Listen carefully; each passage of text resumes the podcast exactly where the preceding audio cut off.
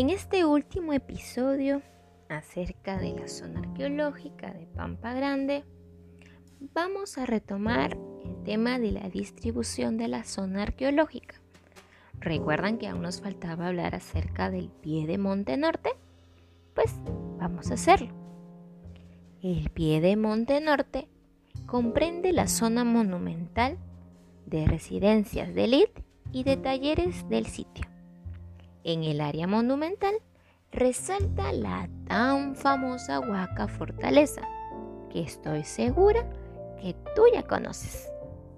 La Huaca Fortaleza es una pirámide de adobe que en su punto más alto se alza 38 metros sobre la superficie y que cumple el rol simbólico de hito de la ciudad. Consta de un cuerpo principal, dos plataformas y dos rampas en total forman tres niveles. La fortaleza también es conocida como la Huaca número 1.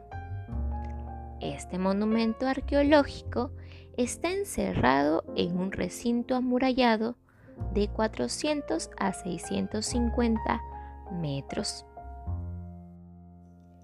Posee un gran sistema de corredores y varios sistemas de residencia, los cuales albergaron una población precolombina de casi 10.000 personas, que a través de una gran rampa de 250 metros podían alcanzar los 60 metros de altura. Los talleres que se excavaron fueron los de producción cerámica, manufactura de metales y textiles, procesamiento de espóndilos, una clase de molusco que era utilizado por sus fuertes conchas para varios rituales, y también los almacenes de producción de chicha. Además, se encontraron una serie de sistemas de almacenamiento.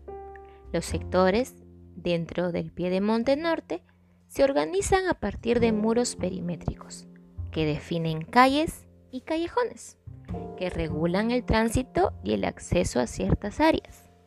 Esto es especialmente cierto en el caso del taller de manufactura de metales, cuyo único acceso es el que se encuentra junto a una zona de habitación de élite. En su nivel más alto, la Huaca Fortaleza ocupa el tercer lugar entre las pirámides de adobe de América Latina, después de Sechín Alto en Casma y Huaca al Sol en el Valle de Moche, La Libertad.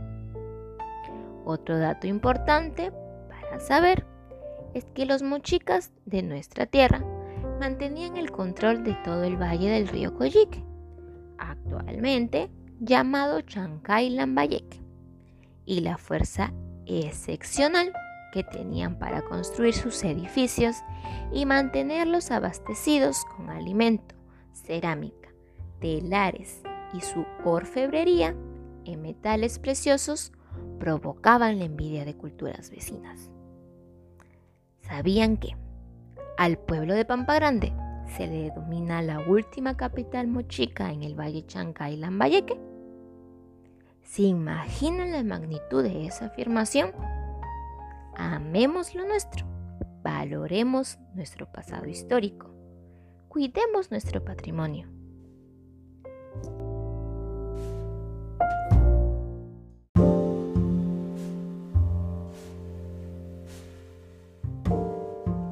Ahora que conoces todos estos datos, ¿qué harás para cuidar nuestro patrimonio? No dejes que nuestra cultura muera. Haz que viva en cada poblador de Pampa Grande.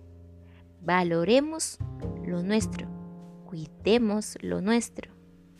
Somos el futuro de toda una generación.